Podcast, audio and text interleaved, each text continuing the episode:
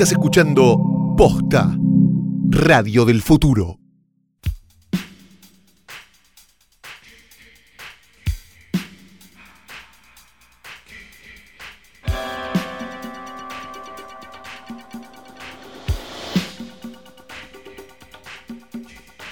Buenas noches, buenas tardes, buenos días, o lo, lo- lo que sea que coincida con eh, este momento en el que le diste play a un nuevo episodio de algo que aparentemente se llama Hoy tras Noche.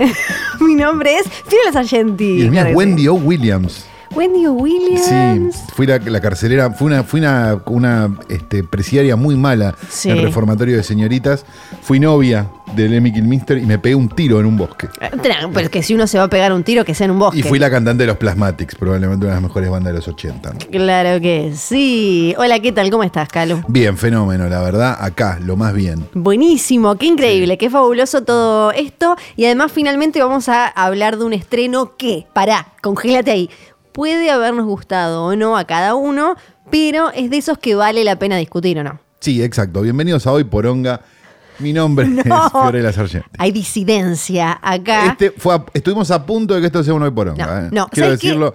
Estuve a 10 minutos de convencimiento de que este fuera un Hoy Poronga. No, no. Este, además, esto lo estoy revelando en vivo. Me gustó más la película con el pasar de las horas. Tomá en tu cara, Santiago Con el pasar Calori. de las horas. Sí, ¿Es con el pasar de los años que una película te gusta no, o no? no, igual estamos spoileando lo que va a venir en un ratito porque yo no traje este escritorio al pedo. Es verdad, no has traído este escritorio al pedo sobre el cual descansa el cuerpo muerto de Daniel Tiner, tapado por una camperita de corderito que apenas ya le queda, o bueno, qué sé yo.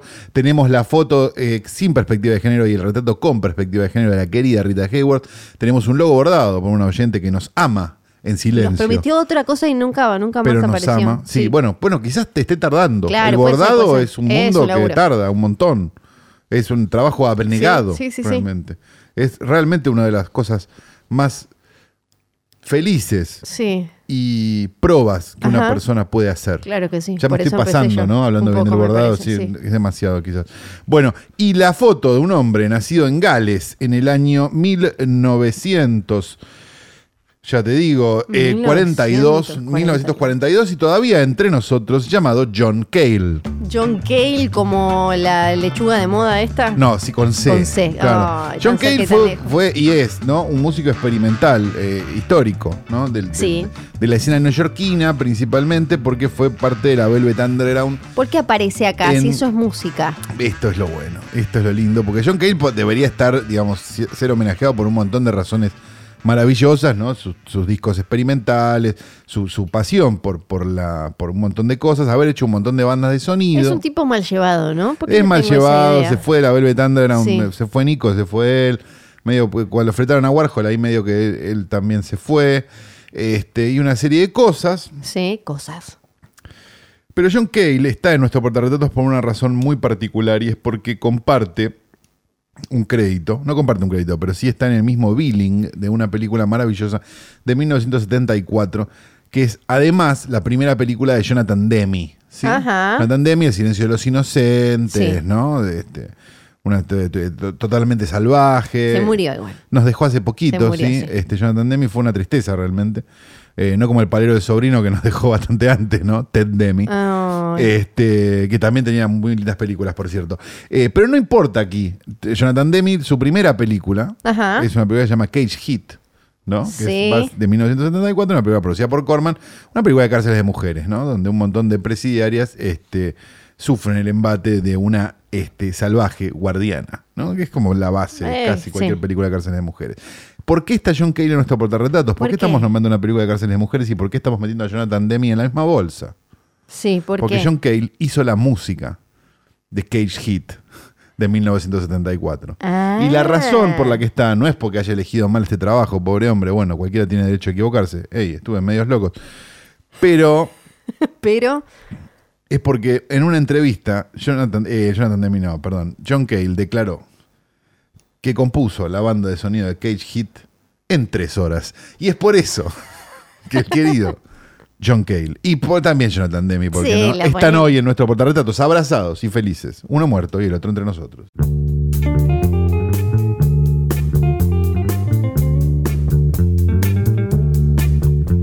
¿Querés que repasemos la cartelera eh, argentina? No hay nada que más quiera A ver, que a repasar la ver. cartera porteña. Tenemos, a ver, 2, 4, 6, 8, Tres, 9 nueve. estrenos, de los cuales 5, 6 son argentinos. Eh, una película de la que vamos a hablar, qué misterio, ¿no? Sobre todo porque no vieron el título Qué del capítulo, no tienen ni idea. Mm, no leyeron los show notes, así que nadie sabe nada. Se estrenó también Pop Patrol, Pop Patrol. Claro, esa cosa que es re Pops. popular con, con lo, lo- Es las para bendis. Bendy muy chiquita, ¿no? Bendy, Bendy, Bendy, de la que Bendy. solo te señala, de esa Bendy.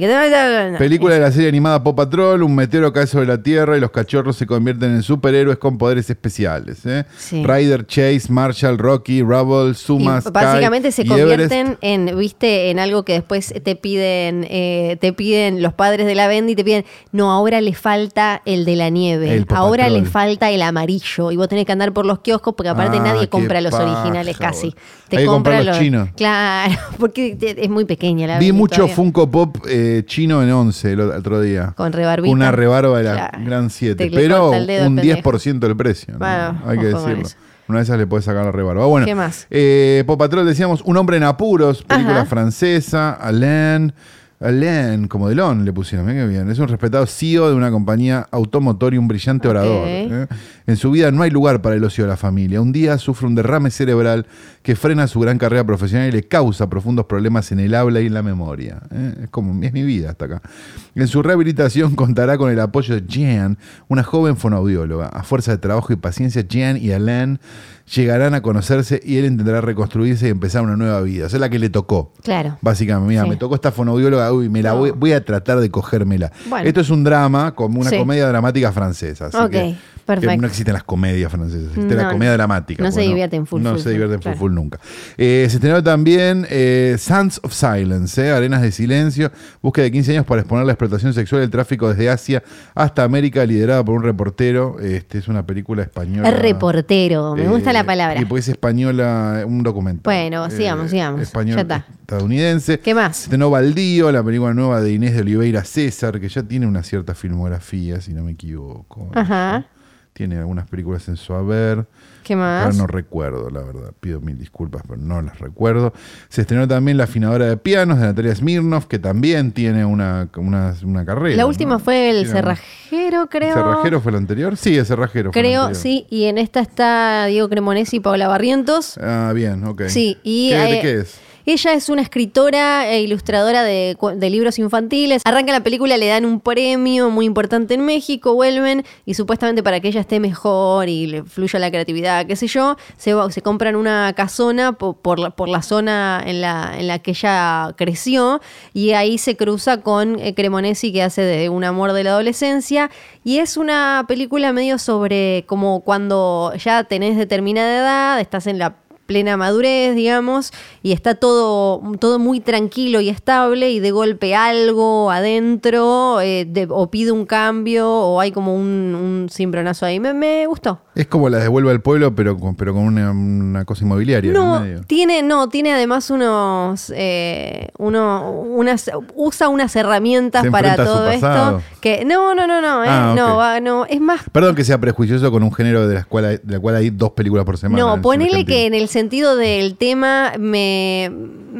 lo, pero llevado más para otro lado me hace acordar a una familia sumergida o, o Ah, algo así. No, Ah, no- tan bien. vuelve al pueblo y de golpe flashea con todo. Bueno, perfecto. La escuela contra el margen se estrenó también. ¿eh? Una película sobre una película, un documental sobre una película, una escuela, perdón, uy, Dios mío, que está en Villa Lugano, en los márgenes de la ciudad, donde se registran los mayores índices de pobreza. Durante todo un año se filmó el día a día de un taller escolar de jóvenes de cuarto año. Bueno, está bien, buenísimo. Me parece bárbaro. No sé si lo iría a ver al cine, ¿no? Se estrenó también Los Indalos o Los Índalos. No tengo idea cómo es, pero no tiene ahí tilde, así que no lo sé. Este. mm, ¿Qué, eh, una, ¿qué, qué es esto? Es un documental, sí. Un documental. Uh, este, que mira lo que es esto, ¿no? Un siglo de militancia, sangre derramada. Uh, debe, Ok. estar, debe estar buenísimo. ¿Qué más? ¿Qué más? Eh, y se estrenó también La Sequía, película de Martín Jauregui, que no vimos, ¿no? No, esa no la llegué a ver. Bien, este, dicho todo esto, vamos a hablar de la película que nos compete esta semana, que es la novena, Sí. décima en realidad. La novena porque él cuenta Kill Bill como una sola película, porque él dice que él la Entonces pensó. la once. Él la, la pensó, es la novena. No. Si, él cuenta, si es la décima sin contar Kill Bill No, no, no, es la novena contando a Kill Bill como una sola película. Claro, entonces sería la décima. Él dice que es la novena. Estreno sería la décima. Técnicamente Y sí. técnicamente sería la, la onceava en realidad porque tiene My Best Friend's Birthday. La que desapareció. Sí. Sí, eh, o que él desapareció. Él desapareció, que- pero está igual. Sí, está ahí para ver, nadie la vio, pero está. Esa, la fantasma. Sí, la fantasma, exactamente. Sí, porque él, él dice que a Kill Bill, la, él, no lo nombramos todavía. Él. Él. No, no vamos a decir nunca su apellido. No digamos nunca su apellido. Nunca su apellido. Sí. Eh, él eh, dice que la pensó como una sola película, No- la no filmó de esa manera. No, In- invisibilización total de él. Él. Y que eh, solo la separó en dos porque Weinstein en su momento le dijo, estos son dos películas, qué sé yo. Violador, bla". violador. Sí, también, también eso. Entonces que por eso terminaron siendo Kill Bill volumen 1 y volumen 2. Pero que para él es una, porque además eh, le ayuda por la suma, viste que él en un momento dijo, la décima es mi última película. Después también dijo, voy a hacer una de Star Trek, voy a hacer una de terror. Sí, voy a es, hacer co- no sé es, qué". este, es Mirta Legrand. Claro, sí. así que, pero... Tiene el mismo color de pelo, de hecho, ¿no? Eh, casi. Y ahora va a ser papá, ¿viste? Qué lindo, qué felicidad. Que, sus peces nada en esta edad, ¿no? También. Porque la verdad- 56 tiene. Claro, por eso. Eh, tiene una esposa, hay que decir, joven, ¿Que se está en la nueva. película no? Eh, ¿Está en la película? ¿No es la Tana? No, la Tana es la de Eli Roth. Ah, Que no sé si se separaron. Claro. Les gusta buscar mujeres en otros países, ¿no? Sí, siempre. Ella no, no sé. Medio Trump la cosa. No sé bien qué, qué es. Y no, creo que ahora me tengo que tengo que chequear a ver eh, si sigue saliendo con Eli Roth. La, es chilena la que hace la italiana. Ah, sí. Ajá. Ah, ah, es la de Knock de- exactamente. Ah. Ella es. Estamos hablando de Había una vez en Hollywood. Exacto. Película nueva de él. Sí. Que no, no, no lo vamos a sostener ni tres minutos. Pero igual, vamos a ¿no? tratar. Pero lo vamos a intentar. Este, novena, décima, onceava, qué sé yo, película de él con este, el querido Leonardo DiCaprio, Brad Pitt, Margot Robbie y un largo y un montón, una etcétera cantidad de cameos, que cameos. van desde Al Pacino hasta un montón de hijos de famosos. Me animaría como- a decir, perdón, Sí. con Leonardo DiCaprio, Brad Pitt y un montón de cameos, porque la Sí. verdad que incluso Margot Robbie en su, como en una rol de Sharon. Tate es casi una... es Mar- una- eh, o sea, si, si esto fuera teatro, aparecería como, como en un cuadradito Sí. ella, ¿no? Como con Margot Sí. Robbie, que es generalmente lo que este, pide Bettina Blue. ¿no? Claro, bueno, porque en teatro sería también como la, la que se puede ir a cenar en el medio de la función porque aparece como en dos o tres veces. Claro, No está todo el tiempo en escena. Y después hay un montón de participaciones de hijas de. Está la hija de Uma Thurman y Ethan Hawke, está la hija de Kevin Smith, está la hija de Andy McDowell. Claro. Y creo que me estoy olvidando de algún hijo o hija o hija de. Pero sí, todos los demás Está la son- hija de los Dunham, ¿no? También. Claro, sí, también, también. Hay un montón de gente, pero básicamente los que importan son Brad Pitt y Leonardo Fue DiCaprio. el chiste más fino de la historia de hoy tras noche que acabo de Muy, hacer. Sí. muy, muy impresionante, eh, tremendo. Y eh, había a- al principio ya... Qué bueno que Harley Quinn Smith haya llegado a una película dirigida por alguien más o menos razonable. ¿no? Sí, sí, y no tiene ni diálogo, creo. Creo que solo canta con el resto de las chicas, pero me parece que no tiene ni una Pero línea. es un alivio realmente. Sí. Su carrera no haya quedado estancada en las mierdas que hace el padre. Bueno, ahora, va- ahora está en, en la próxima de Jay Silent Bob, en la nueva. Yo no puedo.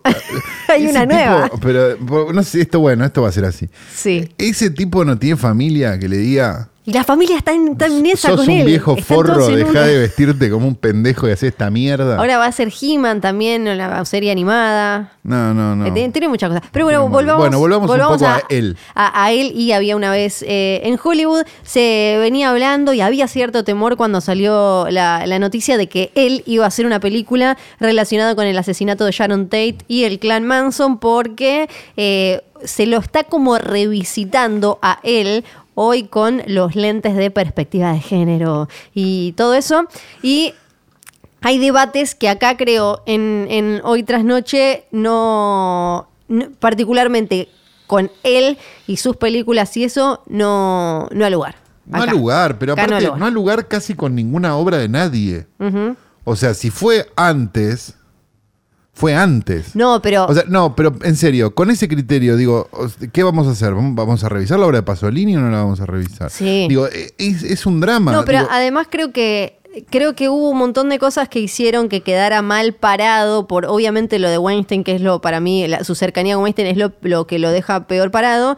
Pero después sí, eh, eh, está el video ese con Uma Thurman, pero si Uma Thurman volvió a trabajar con él, se lleva bien hoy, eh, eh, no, no- no sé, es como, porque además, obvio que al primero que tenemos que cancelar siempre entonces, por, por maltratos en el set y por cómo dejaba paradas a, a las mujeres, es a Hitchcock. Entonces, Claro, sí. No, pero al margen de eso, hay una nota. ah, hubo dos o tres think Sí. pieces, llamémoslos así. Sí. Sí, si es que Piezas think para pensar. entra dentro de, Notas largas del que notas largas opinión. pajeras de alguien que no sabe quién es.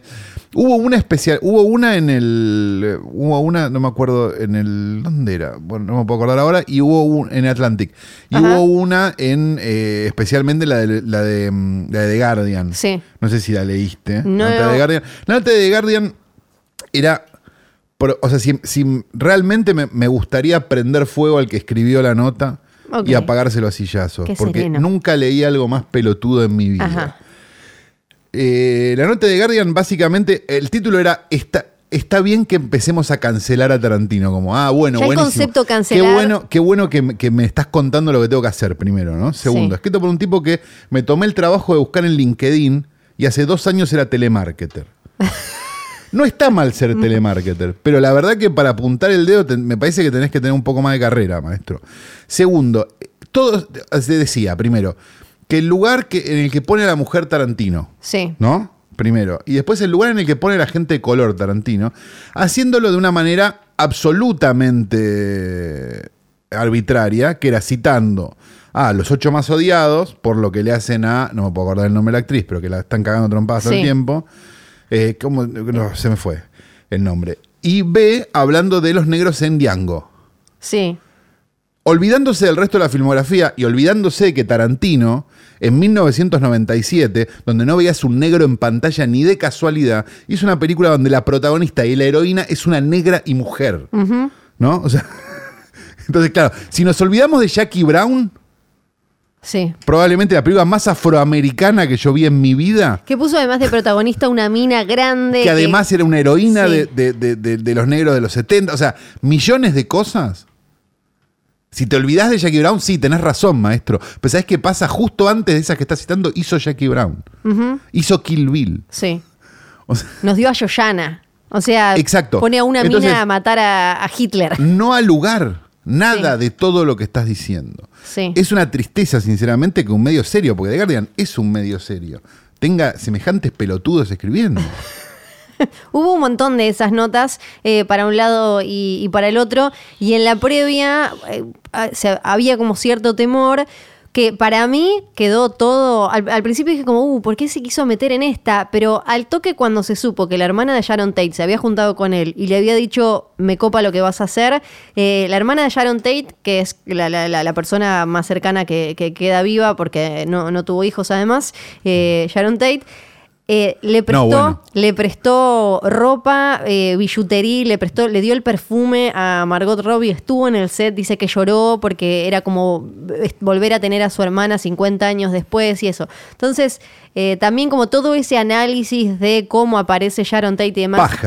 Si la hermana, la hermana de Sharon Tate que cagó, a- cagó pedos a Trent Reznor hasta que se largue a llorar porque había alquilado la casa de Cielo Drive para hacer no me acuerdo qué gilada. A grabar un gran disco que era de Downward Spiral. Claro, no, pero no le vamos a caer a Trent Reznor por esto. ¿eh? No, Perdóname. yo no le Pero en estoy este cayendo. podcast no se le va a caer a Trent Yo Reznor no le nunca. estoy cayendo. Le cayó la hermana de Sharon Tate y- y él terminó después está diciendo. dolida, está dolida. Y él terminó diciendo, la verdad es que tenía razón, a mí me pareció. Era como- 1997 y el gesto en el momento era interesante. Claro, y también me parece interesante que después haya como haya entendido por qué eh, eh, no, no era tan piola. Entonces, para mí, desde ese lado ya eh, era una vez que la, la hermana de Sharon Tate dijo, ok, el proyecto ya se veía con, con otros ojos. Y deberíamos también tener un poco, me parece, el razonamiento que tiene el propio él Ajá. cuando hace. Venimos bien, ¿no? No, no Sí, dijimos no, no, nunca.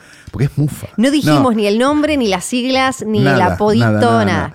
Eh, en la conferencia de prensa de Cannes, ¿no? Sí. A mí me parece que, que es muy interesante la respuesta que él da. Porque hay, hay una, una periodista, le dice como, che, pero Sharon Tate tiene tres segundos, no, las minas, como le, le habla de esta película en particular. Exacto. Y él, como única respuesta, le dice: rechazo tu hipótesis. Sí. Ah, cierto, es verdad, no me acordaba bien Porque que es verdad. O sea, llega un punto donde vos decís, che, esto, esto es lo que vos- O sea, no es la nota de Guardian, ponele.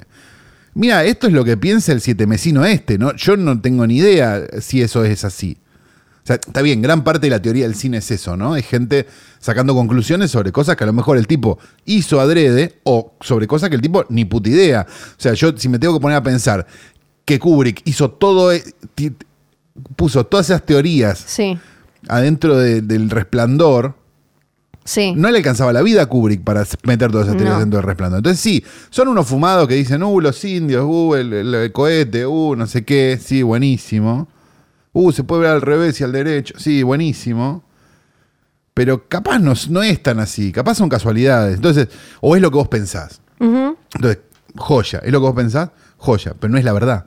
Entonces no es tiempo de Sí. cancelar a nadie. No, porque además... o por lo menos no a él. La, la, eh, la esta película para mí, bueno, no solo es como el gran compendio de obsesiones de él. Y aclaro una cosa, Sí. me pareció una poronga Sí, la película. sí, sí, sí. Pero, pero siguiendo con esto de el, el lugar, el rol que tiene el personaje de Margot Robbie, Sharon Tate en la película, es el corazón de la película y es eh, lo que hace él es ponerla a ella, sacarla del lugar que, que- en el que quedó para la historia, que es la embarazada de ocho meses y medio, mujer de as- hermosa, asesinada por el clan Manson. Mujer de. Ese es, claro. O sea, le saca el papel de mujer de. Le porque saca. él, el otro, Polanski, no está en la está un minuto. Sí, no, no. Y, y todo el tiempo lo que te muestra la película, que yo entiendo que quizás eh, desde una mirada como hoy, ultra woke, ultra empoderada, ultra qué sé yo, podés decir, ah, pero es la clásica imagen de la mujer que tiene que ser linda, joven y qué sé yo.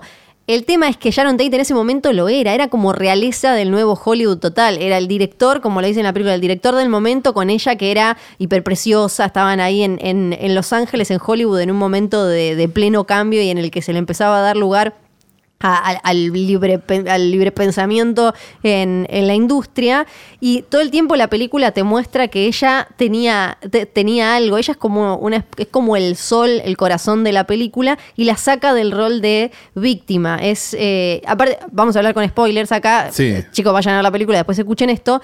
Al, al reescribir la historia, lo que hace Tarantino es que todo lo que, lo que vemos ahí y todo lo que se sabe de Sharon Tate hasta el momento es solo el comienzo. Y como Claro. que ella de ahí puede haber tenido no solo el hijo, sino eh, eh, lo, lo que quiera, una carrera enorme y demás. Entonces, para mí es como una carta de amor a, a- a Sharon Tate y una especie de reivindicación sacándola de- del rol de víctima. Sin duda.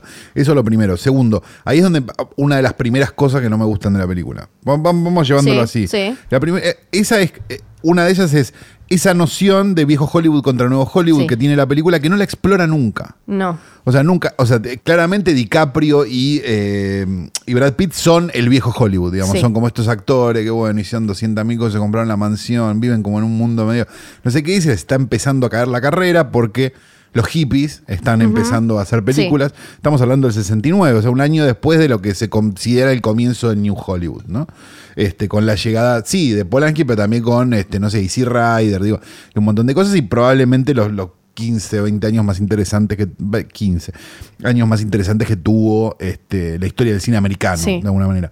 Entonces, joya, eso está apenas pinceleado, digamos, pero ni siquiera se termina de explorar un poco la, la problemática real de los personajes. Y me parece que ese es uno de los grandes problemas que tiene la película en general, que es que los personajes están como se mueven por, por adentro de, de- de un- de una escenografía muy linda y muy cara, que se ocupan de mostrarte todo el tiempo, digamos, pero, pero no, pero no terminás de nada. O sea, sí, entiendo, sí, Brad Pitt, eh, Brad Pitt, eh, Leonardo DiCaprio se tiene que ir a Italia a filmar unos, spag- unos spaghetti western de mierda, porque no sé qué, Sergio Corbucci, nombramos a Corbucci, no va a entender cuatro, que nombramos a Corbucci. No, eso, este, pero, pero no, pero no, pero no, son como títeres. Sí. Para, para mí ese es el mayor problema. O sea, vos no, no tenés, no, no hay un sentimiento hacia nada en la película, porque está como, está como vacía de, de- de- de- sentimiento, digamos. Está como vacía de...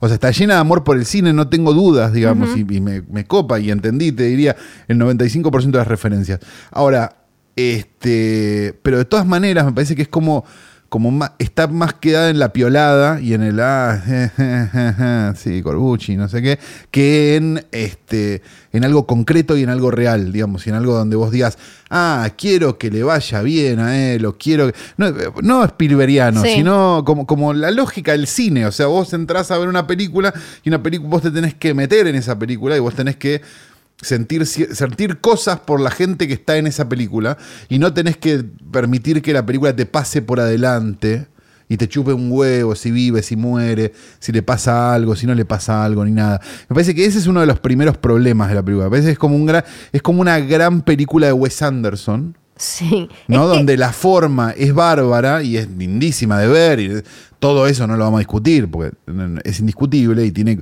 cosa, proe- cierta proeza visual en, por momentos que incluso es sorprendente para él porque digo, es un tipo bastante Sí. este, limitado en su forma de filmar y de repente tiene como cosas que vos decís, che, esto es piola, rompe el eje, no sé, hace, no sé qué. Buenísimo, joya, bien, aguante. Pero nada, Es que me parece que una película utilero. a, a mí lo, lo que me, me intriga es cómo la va a tomar el, el público masivo, el público casual de cine, porque El me público parece casual que... de cine, si están esperando un boca a boca después de la primera semana, para mí pierde Me- como en la guerra, A, pero a mí me- me- lo, que me parece es que la, la película quizás eh, abusa, se apoya en que nosotros ya conocemos, o sea, los personajes inventados son los de Brad Pitt y, eh, y DiCaprio, pero como que ya conocemos más o menos, conocemos la historia, tenemos como los... eh, conocemos la historia, eh, ese es otro punto para mí. Sí. ¿eh? Para mí es la gente conoce la No, historia. no, no, por eso digo, nosotros los que consumimos esa, e- esa parte Esa de la sí, cultura claro, pop. sí. Por eso me intriga lo, lo que vos decías de los personajes. Yo creo que la película se apoya demasiado en que la, la- la mina rubia, nosotros ya sabemos que la van a matar estando embarazada de ocho meses y medio. Entonces que todo va a tener ma- mayor sentido que ella esté mirando su película y demás.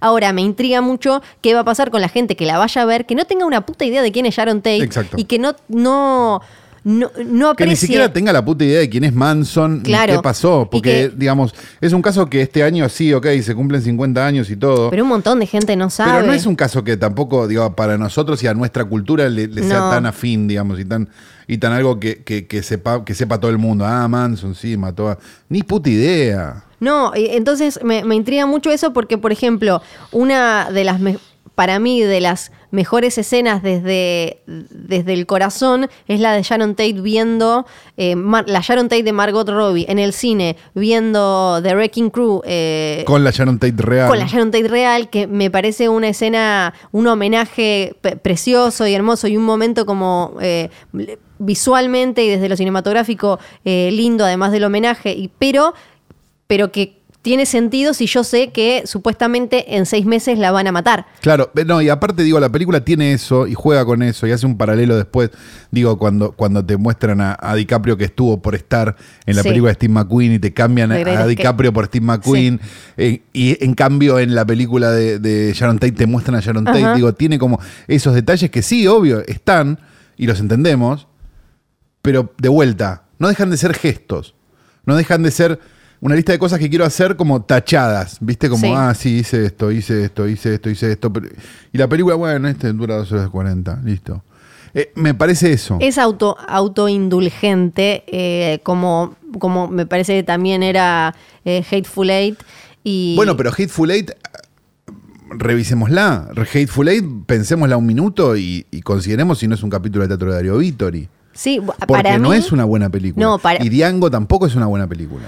Para mí, eh, Hateful Eight eh, ya era, era demasiado. Eh, a mí me fue gustando más. Había una vez en Hollywood con el correr de, De, las, horas, la vimos antes de ayer. Sí, Ayer. con el correr de las horas, pero sí creo, como te decía, que, que es una, una película que para, para absorber al 100% tenés que tener una información mínima. Enorme. Por ejemplo, también de Para que- absorberla al 100% tenés que tener una información enorme. Po- Porque eh, también eh, para entender lo, lo que significa para él re- rearmar esta historia y darle otro final, eh, no es como en Bastardo sin Gloria, Bueno. donde todos sabemos Hitler malo, Hitler lo, lo agarraron al final de la guerra, lo mataron, nadie lo, nadie lo quemó ahí adentro, qué sé yo, eso lo sabemos todos. Ahora, para, para eh, abrazar el significado completo de este cuento de hadas hollywoodesco que armó él, tenés que, tenés que saber, eh, no sé, eh, mínimo, no te digo saber lo que dijo, ¿cómo se llama? Didion, de que cómo cambió Hollywood y todas, todas esas cosas súper sesudas que dijeron, pero sí mínimo saber que había algo medio efervescente, que era un caldo de cultivo, que a partir de ahí cambió, eh, se, se dice que cambió la cultura en Estados Unidos y sobre todo en Hollywood, que se- como que se acabó la joda y demás, para entender que entonces lo que él quiere hacer con esta película y cambiando el final, acá full spoiler, cambiando el final y haciendo que no maten a, a- Shannon Tate, es de alguna manera armar como una especie de globito de esos de nieve y congelar en el tiempo lo que claramente para él es un momento eh, de, de- de- de la cultura y del cine increíble donde él de alguna manera con el final hace que eh, ese pase de antorcha que podía ser violento, que para DiCaprio, para el personaje de DiCaprio todo el tiempo era violento, esto de yo ya no sirvo, esa cosa de la obsolescencia de, de- Del de- actor del actor. bobo, digamos, Exacto, que entonces lo que hizo él fue de alguna manera eh, generar un maridaje, una comunión entre el viejo Hollywood y el Hollywood clásico, entre la industria la, eh, vieja y la industria nueva, pero todo eso lo tenés que, lo- para, para, para mí, para valorarlo full full, tenés que saber estas cosas. Está bien, si pero no digo, sé. pero si ah, sabiéndolas Sí. lo hemos valorado a medias, es porque la película también falla. Vos lo valoraste a medida. Yo después lo, yo la No, quiero ver de vuelta. Pero para una cosa, Sí. o sea, digo, hay como varias cosas que para mí, para mí son eh, complicadas. La primera, si habías leído medio segundo de la película y habías leído uno de los 4000 que decían, bueno, el tema del final no hay que hablarlo, ya sabías Sí. que iba a ser lo mismo que en Bastardo sin Gloria. Sí. O sea, no, no es, que- yo no me considero un, un- un- becario del CONICET. Me, me di cuenta en un minuto como, ah, seguro no la mata Sharon Tate. Pum, no la mata Sharon Tate. O sea, hace el mismo truco que hizo hace Sí. dos películas, tres películas. Entonces, es como, qué sé yo, no sé, es como que Shyamalan de repente no esté muerto en una Claro. nueva. Es, es raro. Sí, yo, yo entiendo que eh, es que te la ves venir. Eh, algunos, algunos me, me llamó la atención que le- leí algunos comentarios que decían que los- se había mm, enojado con el final, pero no porque lo vieran venir, sino porque les pareció que era demasiado como gracioso y esperan de él un montón de como violencia y oscuridad. No, no, es que la tiene. La última media hora de la película Esa- es brillante. claro, pero, pero, pero, por otro, pero también es una violencia eh, súper, eh, con, con mu- mucho más eh, basada en la comedia que en una cosa des- más descarnada como perros de la calle, que tiene su humor, pero quizás es como más, me, me parece más duro. Bueno, ahí yo tampoco estoy de acuerdo, ¿ves? Por Ajá. ejemplo, para mí, a mí me da la sensación de que es una película que está construida en base al poder. Sí, Es una película construida en base al poder que él tiene Sí. en Hollywood. Digamos, como esta idea de. eh, de, mira, yo, ¿sabes qué? Yo sí consigo la guita para hacer esta, esta burrada de 2 horas 40. Yo sí tengo a DiCaprio, a Brad Pitt, a, a Pacino, a Robbie, a todos acá y hago y lo llamo a él para que diga un habladito así Sí. chiquitito. Yo sí puedo este hacer lo, lo que hago con, con las chicas del Glam Manson Sí. al final de la película. Sí. Yo sí puedo. Y yo eso lo valoro, digo, porque está bueno que, que haya películas que sean incorrectas, digamos. O sea, porque si no, Crazy Rich Asians, Sí. digamos, y vamos a vivir en ese mundo, y, y la verdad que me aburre un poco ese mundo. Este, de todas maneras, no deja de ser una medida de pija para mí. no, deja, no, no deja de ser como, ah, mira, mira lo que hice. ¿eh? No, no al, porque si es todo, todo, ese, todo, esa, todo ese recurso hubiera estado en pos de algo que, que suscitara tu interés durante la primera hora 50, estaría bueno. Sí. Pero por desgracia vimos un show de títeres durante una hora 50, con muy linda dirección de arte, unos planos lindos y un montón de cosas y varios gags muy simpáticos. Pero en realidad no, no, no, hasta que, hasta que pasa algo, son, eh, son los últimos 40 minutos. Yo- Entonces, eso, o sea, por decirte, el chiste de Natalie Wood sí. es brillante. El de la esposa del personaje de Brad Pitt. Es el chiste de Natalie Wood. que viene a, hace de alguna manera referencia a la muerte de Natalie Wood con Robert Wagner que, que se les cayó del barco. Claro. No, sí, Ahora, pasa. sí. No te importa. O sea, registrás un chiste de Natalie Wood. No sé, te supongo que un montón de gente lo va a registrar. Un montón de otra gente no va a registrar nunca el chiste de Natalie Wood. Perfecto. Joya, hiciste un chiste de Natalie Wood. Buenísimo. Pero pasa. O sea, no te importa. O sea, se va a Italia, vuelve, hace no sé qué. O sea, es como todo. Para, un- para mí sí es, eh, creo que eh, DiCaprio al principio y Brad Pitt al final tienen como los momentos de- de- que pueden generar mayor interés o empatía en, eh, en los espectadores, pero sí creo que esos seis meses que pasan de golpe y el narrador Carl Russell viene y nos dice qué pasó, ahí creo que hay como medio... un- creo que ahí es cuando se nota un poco el caprichismo de él. Claro, pero de, son, yo son quería como, co- co- pero es como, los relojes de, de- de Jackie Brown. O sea, digo, eh, cuando empieza a hacer como el. Cuando, cuando eh, daña. Cuando, cuando empieza como a, a- a- a desordenar temporalmente Sí. la película y vos tenés que estar atento a qué hora es, porque si no, están todos vestidos igual. O sea, viste que es como. Sí. Y es medio compleja. A mí me gusta eso, pero, pero en un momento, viste, lo, lo ves y decís, ¿es la mejor película que hizo? Sí, para mí sí. Jackie Brown es la mejor película que hizo. Este. Pero eso es extraño. Entonces digo, y en este caso, donde, donde no creo que sea la mejor película que hizo, y donde creo que hasta es peor que Sí. Bastardo sin Gloria, y no, que, que Los Ocho Eh, Más Odiados. Qué sé yo, no sé. O sea, pero posta, o sea, fui con ganas que me guste, eso Sí. está claro, digo, soy fan de las mismas cosas, de las mismas referencias, o sea, digo, a mí me súper divierte ver el póster de Operaciones Dynamite, digamos, me parece fabuloso. Tora, tora, tora, lo que sea, sí. Claro, digo, es re divertido. Este, y, y lo banco a muerte, digo, es lo que me gusta. Sí. Pero hay algo que hace que, que- que la película no, no- no te interese, o sea, no te pase así como, bueno, está bien. A, a- mí, quizás al- la parte que menos valoré en el momento y, y después terminó gustándome mucho es el- toda la parte del rodaje de- del episodio de la serie western con, con DiCaprio y él conteniendo ese breakdown ahí en esa escena que no le sale y, y qué sé yo. Sí, todo el tiempo, cuando estamos acá sentados en este momento sobreanalizando la película, Es que es una dejo- película que está hecha para sobreanalizar Sí, igual. no, no, no dejo, claro, no, no dejo de pensar cómo la, cómo la va a tomar el, el público que no tiene toda esta información o que no tiene tanto interés, por ejemplo, en. Que no es una obligación del público tampoco. No, ¿eh? no, no, no, Porque no. si no, sonamos como los de, ah, vos que no sabés quién No, es claro que no. No, no estamos hablando de eso. No, cero. Estamos diciendo, che, las películas, uno debería llegar a una película Sí. y tener la mayor información posible. O sea, a menos que la película sea la 3, digamos. Sí.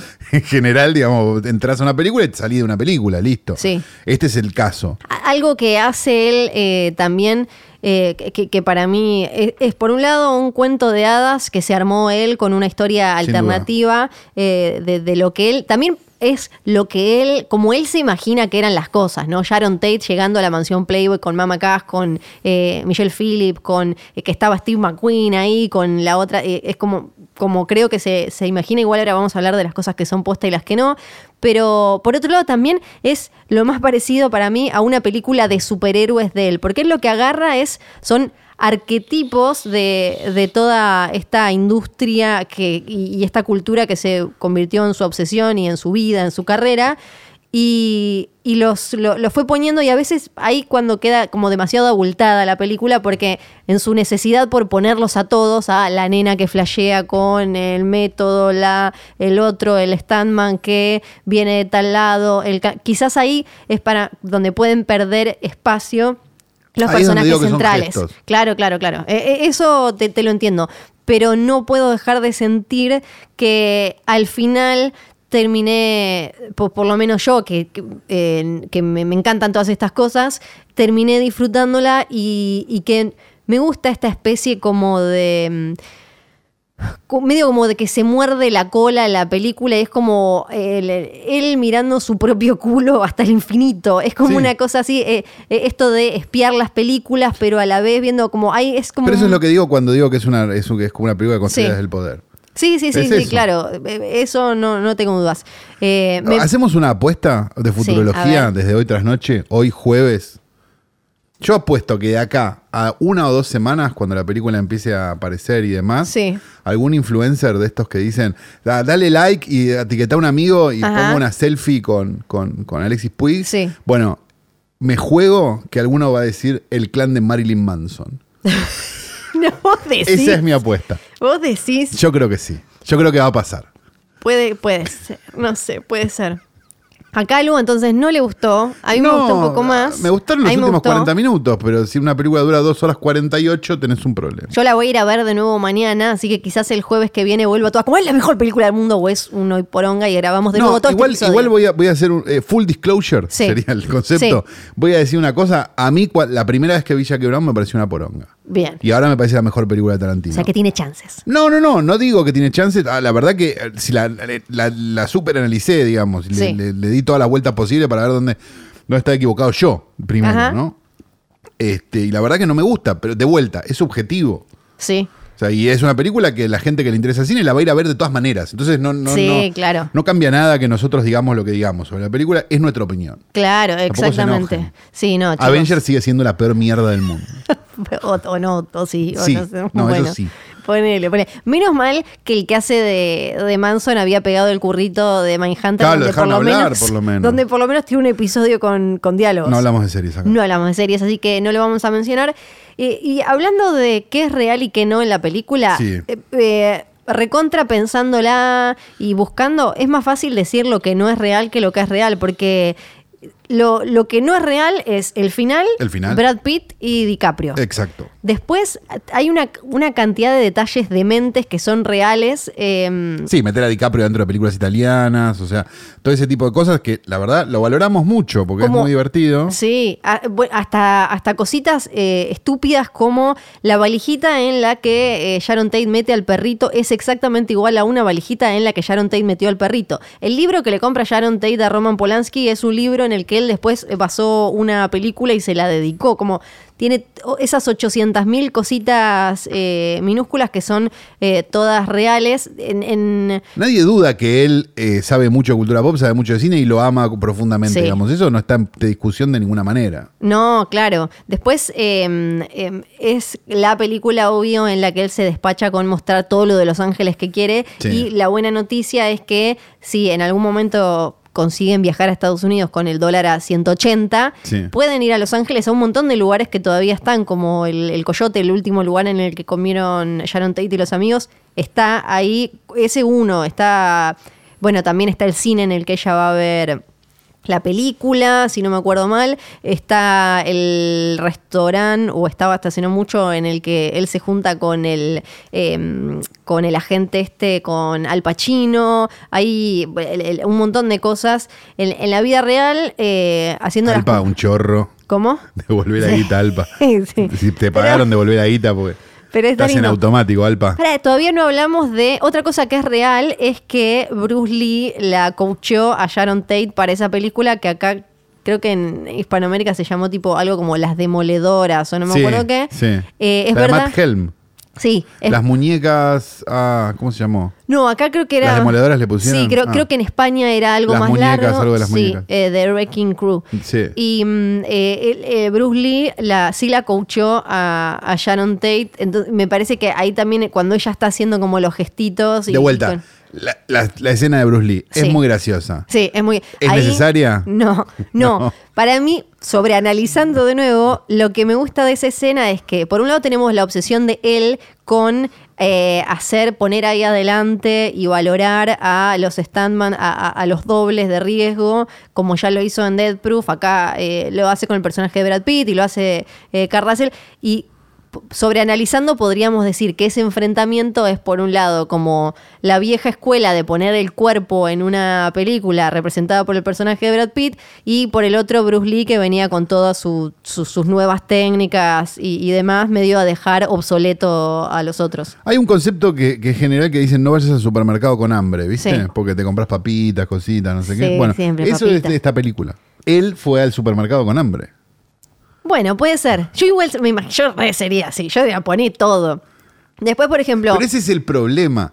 El cine no es eso poner yo no todo, dirijo. Flor. Y por, Por y por- y eso por eso no te gustan los musicales. Claro. Porque el cine no es poner todo, el cine es poner lo necesario. Ay, qué difícil, qué difícil. Eh, otras cosas que sí existieron. Bueno, la hija, lo que esto iba a decir antes, me olvidé. La hija de Bruce Lee se enojó porque dice que lo hacen quedar medio como un cancherito al padre. Y Eh, bueno. él le dijo. Sería medio boludo. Él igual, le dijo, ¿no? y todos dicen que era medio agrandado. Todos dicen que era medio forro. Así que eh, para mí igual no fue tan grave. Lo mató al hijo también. Claro, ¿no? También, sí. eh, Con su maldición, ¿no? Claro, sí, es claro. lo que es casi lo mismo que Claro. agarrar un, una arma y pegarle un tiro en la sien. Eh, es verdad también como aparece en la fiesta en la mansión Playboy que Steve McQueen era amigo de Jay Sebring, que es el, el que era amigo, que había salido con Sharon Tate hasta que Sharon Tate eh, lo conoció a Polanski. Peluquero, el peluquero. El peluquero que eh, en, en su momento revolucionó la forma de cortar el pelo en Hollywood y en Los Ángeles y dicen que cobraba 50 dólares el corte, lo que para ellos era como una locura y una cosa zarpada. Y también es uno de los que inspiró a la película Shampoo, que creo que acá ya la mencionamos, Claro. protagonizada por... eh, Hemos hablado de Jay Sebring, ¿había un capricho de flor? yo creo que de alguna algo manera puede- alguna de alguna manera puede haber O aparecido. cuando hablamos de Terry Melcher o cuando hablamos de alguna de todas las cosas que Sí. hablamos del Clan Manson toda la semana. Bueno, eh, lo de Melcher, acá, chicos, se lo, se lo spoileamos también. eh, es, Es real, real. es real la serie a la que va. mm, A la que va DiCaprio a, a actuar, el personaje que hace Luke Perry es real, el que hace el otro Timothy Oliphant es real. eh, la, la nenita, me leí un análisis que decía, y, me parece que coincido, que la nenita puede estar inspirada en Jodie Foster, que tenía, que, que al año siguiente estaba haciendo Taxi Driver, y me, me parece que me cierra esa idea de que, bueno, no es directamente Jodie Foster, pero era como para marcar que ya había una camada de pibitos que vivían en la actuación de otra manera y ya estaban como súper metidos en toda esa cosa. Eh, ¿Qué más es real? Eh, todo es real, bueno, básicamente. Tenés las marcas de él que son clásicas, ¿no? Tipo está el Big Cajuna, no sé, como cosas Los cigarrillos, vueltas, los manzana. Apple, Red Apple, no sé cómo se llama, que ahí uno puede empezar a flashear que es como una especie de universo cinematográfico todo pegado, viste que eso está como muy de. Ahora todas las de Pixar se, se enganchan, todas, entonces vos podés, eh, otra cosa que también podés sacar es que quizás la película esa protagonizada por el personaje de, de DiCaprio en la que mata a los nazis con el coso de fuego, ¿cómo se llaman los cosos de fuego? Lanzallamas. Lanzallamas, muchas gracias. Qué simple el nombre, ¿no? Sí. Eh, puede, puede tener que ver con que en la realidad de Once Upon a Time in Hollywood, eh, Hitler sí murió asesinado en un cine quemado. Ah, es impresionante. Le explotó la cabeza, era el emoji de cabeza No, no, no, explotada. es impresionante las Yo no te la puedo creer. Yo Es- no te la es puedo creer. increíble, realmente. Otra cosa, en eh, de Mamas and the Papas siempre aparecen como en cualquier película que esté en los 60 en, en Hollywood y haya gente en fiestas y Sí, demás. sí. Pero ellos iban. en un libro, Michael Caine eh, dijo que en una fiesta, creo que era de Mama Cass Elliot, el, alguien le presentó, no me acuerdo si era ella, a Manson, que estaba metido eh, ya, ya por ahí. eh, o sea que esa parte también, esa fiesta recontra puede haber sido exactamente Sí, así. o algo parecido. O- al- claro, no, no, no hace falta que sea exactamente igual, pero sí algo, algo súper parecido.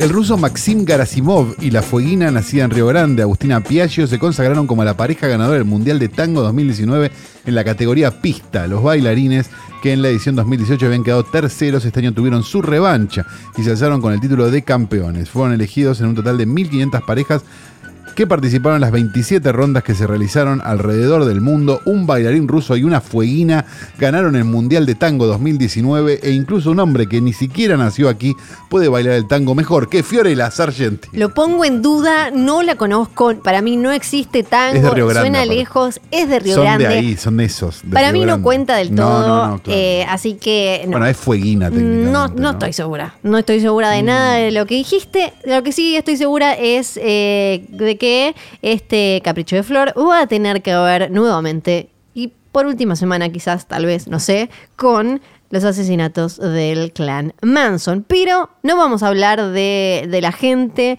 no vamos a hablar de la teoría del fiscal, de la teoría de... Crimen de Estado. No, no vamos a hablar de nada de eso. Lo Vamos dijo a... Lilita en dos voces. Crimen de Estado. Crimen, ok. Eh, vamos a hablar del rancho, el famoso rancho que Uh. aparece en eh, Había una vez en Hollywood. Que una de las cosas que me gustó de la película es que te, te muestra muy bien lo mugroso, lo inmundo que era ese rancho. También se puede ver un poco en Charlie Says, una película que acá ya recomendamos, ¿no? En el- Nunca la recomendamos, creo ¿En el videoclub del Tío Carlos no no, la no, recomendamos? yo no recuerdo haberla recomendado. Bueno, búsquela. Eh, la de Mary Harron, la nueva película de Mary Harron, ¿verdad? Sí, la directora de Psicópata Americano, eh, que, que si, si después de esto se queda en manija, pero bueno, ahora quiero ver una película de, de Manson donde sí te muestren todo, toda la parte oscura, vayan a ver esa.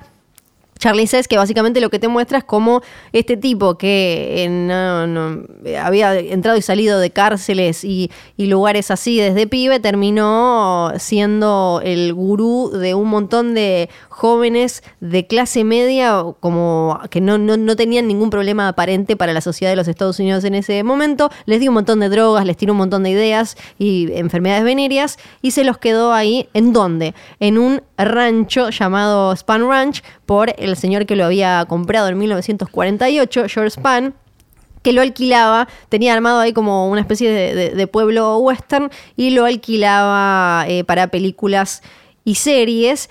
Y otra de las cosas que dijo el, el fiscal del, del caso de los asesinatos de la familia Manson es que el lugar en el que estaba tuvo mucho que ver con la manipulación que, que él tenía sobre, sobre estos pibes porque... Pugliosi, Sí, eh, todo para decir el apellido que es el muy bueno. inventor, de la, el inventor de la teoría de Helter Skelter. Exacto, poco, sí. el inventor de la teoría de Helter Skelter. Un poco Eh, fabuloso, ¿no? que En, sí. su- en sus teorías. Pero sí, pero no todas ciertas. Claro. Eh, que otra de las cosas que dijo, pero en esta me parece que tiene más eh, asidero, es que el lugar donde estaban tuvo mucho que ver con la- el control que tenía porque era, era, estaba a una hora de auto de, por ejemplo, de Cielo Drive. Eh, era un lugar donde no había relojes, no había comunicación, no es que te Era podías... Las Vegas. Era todo árido, claro, tal cual. Era todo árido, no es que podías salir corriendo. Entonces, si vos tenés ahí un montón de pibes, le das un montón de ácido y le decís un montón de cosas, le, Viene Satanás, claro, va a venir Claro, Satanás. Sí, ellos claro. llegaron eh, de- después, eh, algunos de los que hablaron eh, y se desligaron de toda esta historia, eh, dijeron que se olvidaban, obvio, de dónde estaban, de quiénes eran, lo único que sentían que eran como seres del bosque y, y qué sé yo, porque estaban ahí eh, y, y- Seguro que tampoco vacunaban a los hijos, ¿no? Mm, Y estaban en el telar no. de la abundancia. Sospecho que no. Eh, es todo real lo que, lo que se ve en la película. Es real eso de que eh, Squeaky, el personaje de Dakota Fanning, venía a ser de la esposa de George Span, que tenía unos 80 años y desde hace un tiempo había dejado que, bueno, tipo, ya no garpaba, ya no, no estaban haciendo el zorro bonanza, ya no, no garpaba el negocio del alquiler para los westerns. Entonces les dijo como, bueno, quédense acá y me, me manejan el alquiler de caballos, algún pete, alguna cosa así, Claro, ¿eh? bueno. como que no Era otra época, ¿no? cosa, y se podían, se podían quedar todos. También es real que eh, él se había hecho amigo de uno de los dobles que lo iba a visitar. Incluso parte de la novela que contamos en un episodio pasado tenía que ver con que eh, había ido de visita uno, un, doble eh, que había laburado en ese momento, en años atrás, en Spar Ranch, y había dicho como, che, esto es raro, están como todos estos hippies acá, este otro que es como el líder, lo tienen al viejo ahí, había, había tirado eso. Ellos llegaron a... Manson llega ahí después de haber estado primero en San Francisco, juntando un montón de gente. Después estuvieron en un lugar que le decían el Yellow Submarine. Después se fueron a. Porque no, era la primera vez que eh, esa zona era ocupada por eh, algún culto de algún tipo. Antes había, eh, había habido otros que hicieron incluso como una especie de. No iglesia, pero como un templo o algo así. Manson estuvo ahí un rato hasta que eh, después de pasar por la casa de Dennis Wilson, que se le hicieron concha y el manager los tuvo, se fue Dennis Wilson de la casa porque ellos se le hicieron concha eh, y ahí el manager después lo sacó a patadas en el culo. Y como ya había algunos instalados en el Span Ranch, eh, se fueron para allá. O sea que toda esa parte está súper igual. Vamos a mostrar, después les vamos a, vamos a compartir imágenes de cómo quedó todo cuando, cuando se fueron, eh, porque es, eh, es muy increíble todo. Vivían como en toda esa podredumbre del horror. ¿Qué pasó con el Span Ranch? Se quedó eh, parte de la familia ahí hasta que eh, en 1970, poco después, se incendió. Y hoy en día, si lo querés ir a visitar, es medio choto, porque primero porque tenés que pagar el tour más largo. Hay tours para que, te llevan a Cielo Drive, que te llevan al Coyote y demás. Pero si querés pagar eh, el de Span Ranch, tenés que es más caro porque es bastante más lejos y en realidad ya no queda nada. O sea que básicamente estás como ahí en un monte donde te muestran un árbol que tiene atado con una cadena Claro. y una supuestamente una X hecha con piedras que te dicen esta es la X porque te acordabas cuando él hizo la X en el juicio y Sí. bla, bla, bla. Y en medio como peta X la hizo el guía hace dos segundos. Esto- esto Claro, no tiene mucho sentido. No tiene mucho sentido. Así que si van a, a Los Ángeles, la recomendación es búsquense una buena guía de, de- de locaciones relacionadas con Manson para visitar y vayan solos. No es necesario Planazo. ir al Spar Ranch porque queda lejos y es caro, chicos.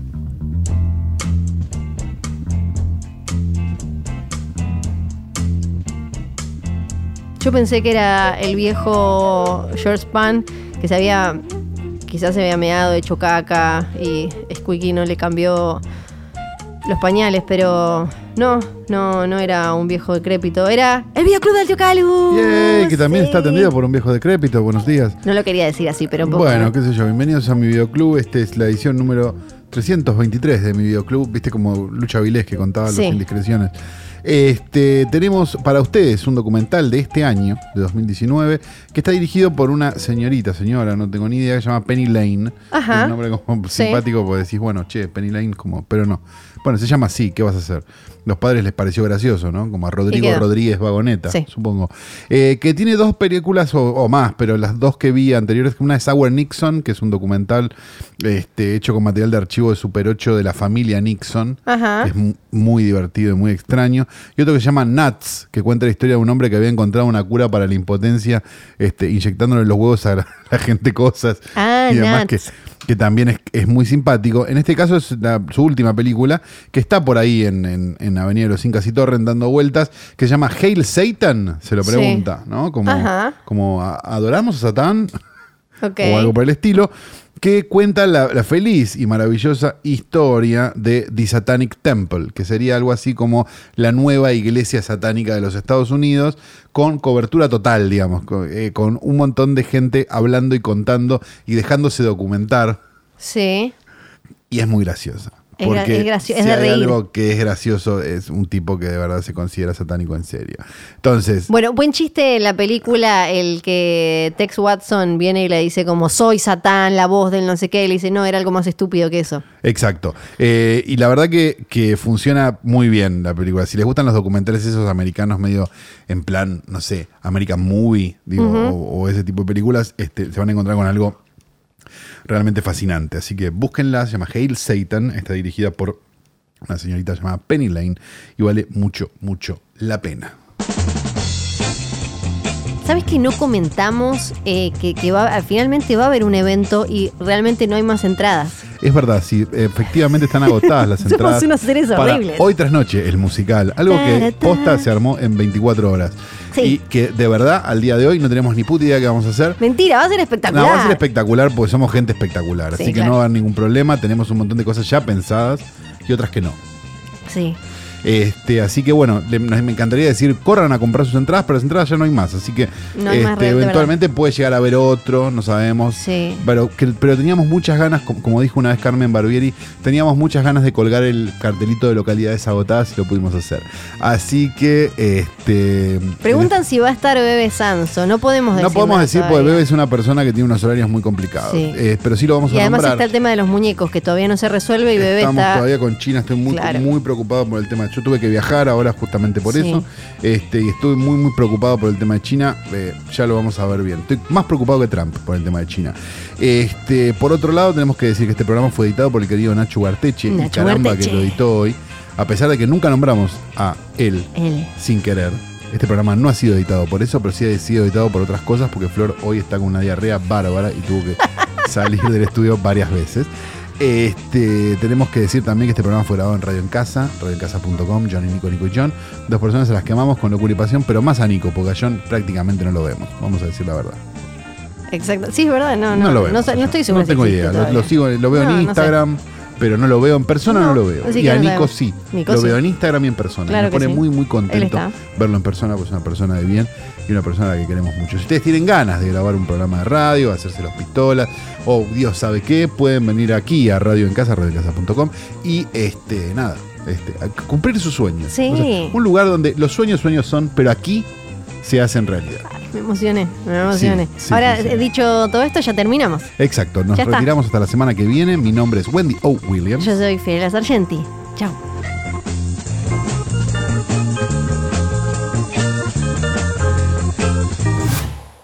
Si tenés que untarle caca a algo, Sí. se lo untarías a, pero obligadísimo, Ah, caca, o sea, untarle caca, caca. sí. y te la tenés que comer a Ah, un- una porción cuadradita de cheesecake o de brownie. Brownie. ¿Por qué? ¿Es por el no- color? sí. Ah, ok. Tiene sentido.